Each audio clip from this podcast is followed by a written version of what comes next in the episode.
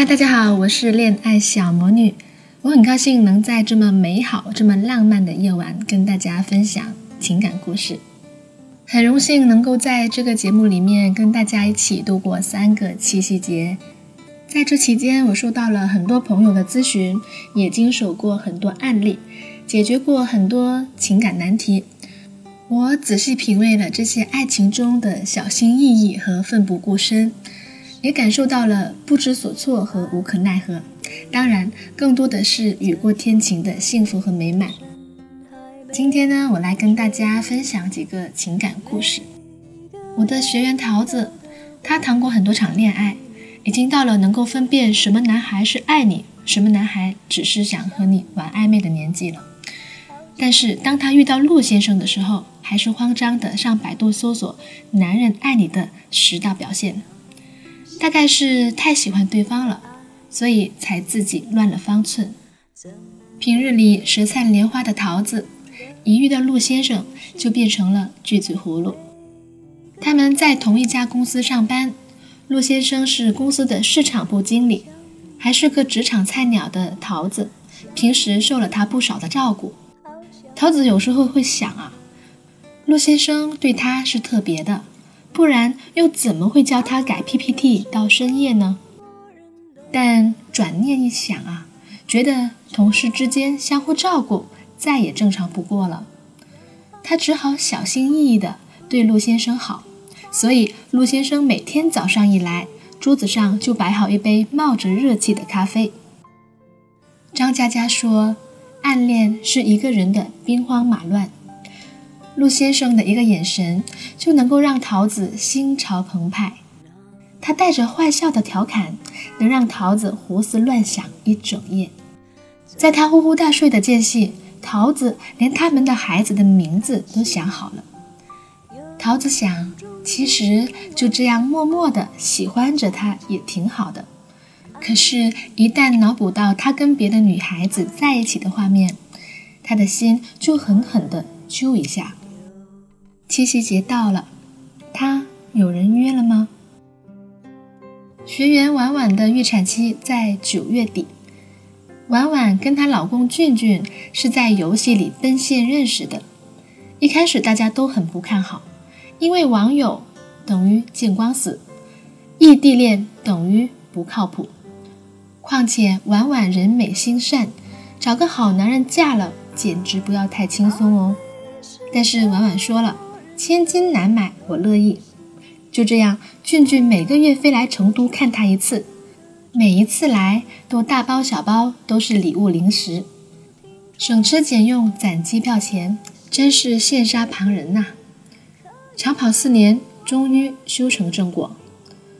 我问婉婉为什么会选择俊俊，他说，在他面前我可以素颜，可以邋遢，我能做真正的自己。是啊，人的一生当中，遇到爱、遇到性都不稀罕，稀罕的是遇到了解。婉婉肚子里的宝宝已经七个月了，最近啊，因为妊娠反应的厉害，时不时要去医院吊水。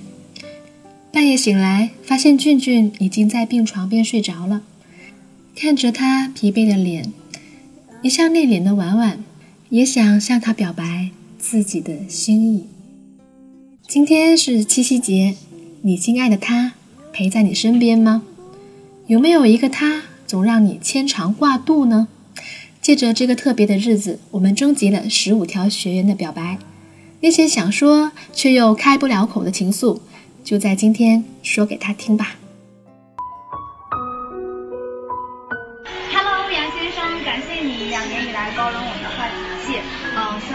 来的几十年里能够一如既往的。宠着我爱着我，爱你哦！玩吃鸡、三级头、九八 K 都要给我。如果我倒地了，你不能去跟别人干枪，要马上来救我。下次吵架换我哄你吧。嘉恒，我们在一起三年了，什么时候扯证啊？我请你。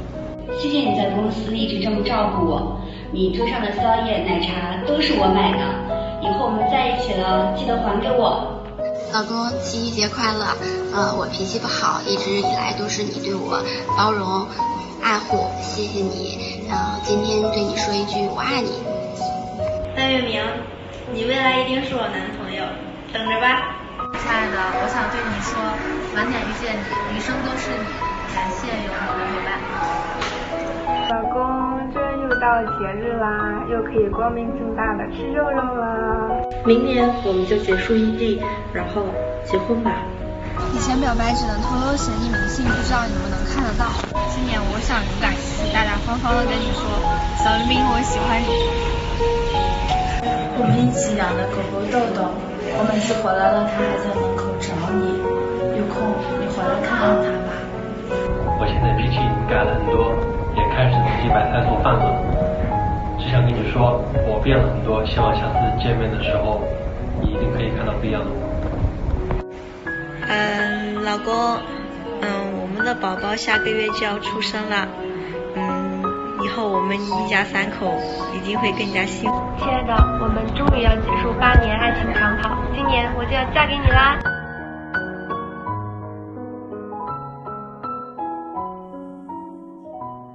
也许现在的你跟心爱的他正隔着一千八百公里的距离，每天隔着屏幕说晚安。加班后的夜路只能一个人走，一个人在家里，大姨妈痛到发抖，他也只能让你注意保暖，多喝热水。也许你们因为误会已经成了最熟悉的陌生人，你强迫着自己习惯着没有他的生活。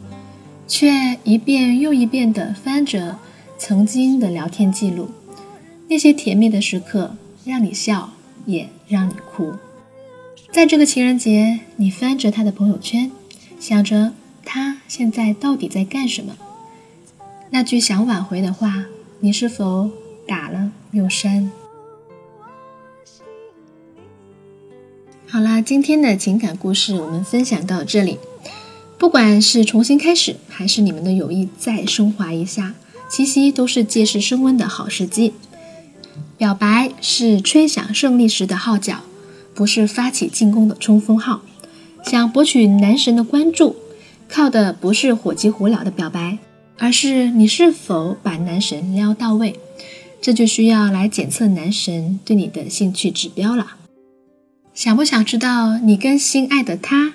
成功牵手的概率有多高吗？可以添加我的小助理小萌萌的微信“恋爱成长全拼零零三”，恋爱成长全拼零零三，添加小助理的微信，我们一起来测试吧。